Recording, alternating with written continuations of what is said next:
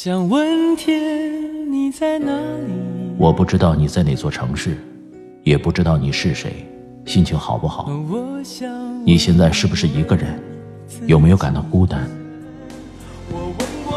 我知道，最使人疲惫的，往往不是道路的遥远，而是你心中的郁闷。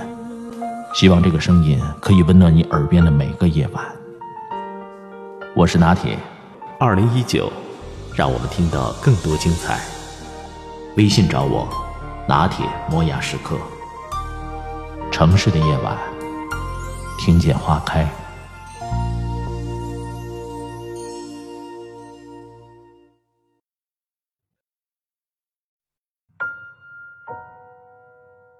一个从来不读书的人，或者读书很少的人，怎么能有常规的思辨能力呢？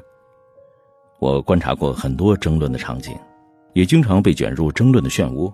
我发现这个现象有其规律性。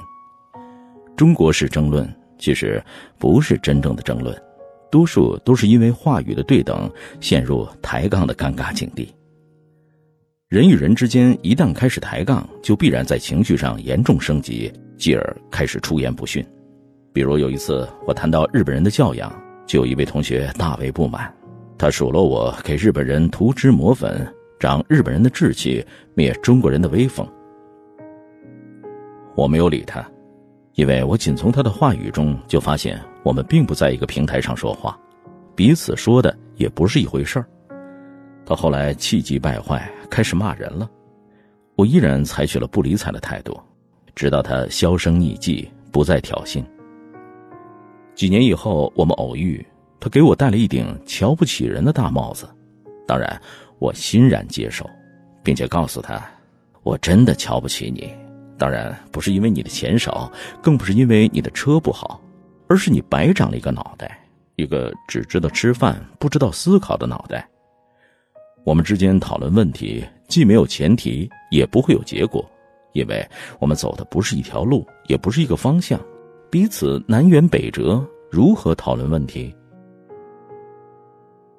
我历来主张，不要和不思考的人讨论问题，尤其不要和不思考的人争论什么。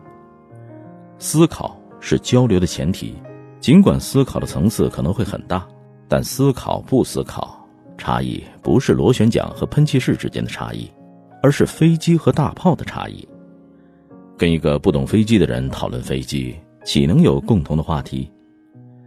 尽管我们都生活在一个屋檐下，但是因为见识的差异、阅读的差异、思考的差异，已经是彼此之间形若狗彘。为什么思考很困难？因为思考是要有付出的，付出时间。付出大量的时间阅读，花费钱财增长见识，然后开动脑筋苦思冥想，而思考的考就有更高层次的要求了。所以，绝大多数的人并不擅长于思考，他们随波逐流，甘愿平庸，基本上被时代驱赶着生活。如果不幸遇到舆论疑虑的时代，就更加简单了，凡事跟着感觉走，以看齐为天职，把一致。当圭臬，这样的人非但不具备一般的思考能力，而且不具备常识。跟他们讨论人权与主权的差别，那岂不是在用擀面杖同伙吗？争论问题，首先是争论的双方要有一个前提，彼此都是思考者，只有这样，才能就共同的话题展开讨论。凡是正常的争论。比如学术争论、真理争论，争论的双方并无绝对的正确和错误，因为能争论就必然站在同一个平台上。它好比擂台比武，一个武士焉能跟一个毫无还手之力的人打斗？至于那些动辄就扣帽子、抡棍子的人，他们不是和你争论，而是无理取闹。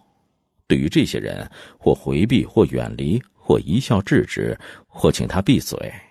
他们其实也很可怜，自己不学习、不读书、不思考，却还想显摆一下，刷个存在感，以表示他也是有头有脸的人物，也是有思想的翘楚。争论还需要共同的逻辑修养，跟一个不懂逻辑的人争论，几句话就必然张冠李戴。有一次，几个朋友争论人权和主权的问题。一个朋友说：“国家的权利是人们为了自己的自由和权利更有保障，才把自己的一部分权利让渡出来。”他的话还没有说完，就有一位老兄大声嚷嚷着：“没有祖国哪有你？子不嫌母丑，狗不嫌家贫，你居然还埋汰国家，居心何在？”眼看着争论就要演变成一场辱骂。我建议朋友们不要再说话了，因为这位老兄的几句话在逻辑上已经有好几个议题了，这样的争论已经毫无意义。有人不断的偷换概念，争论早已经不是原先的话题，再说下去就是一场无谓的争吵。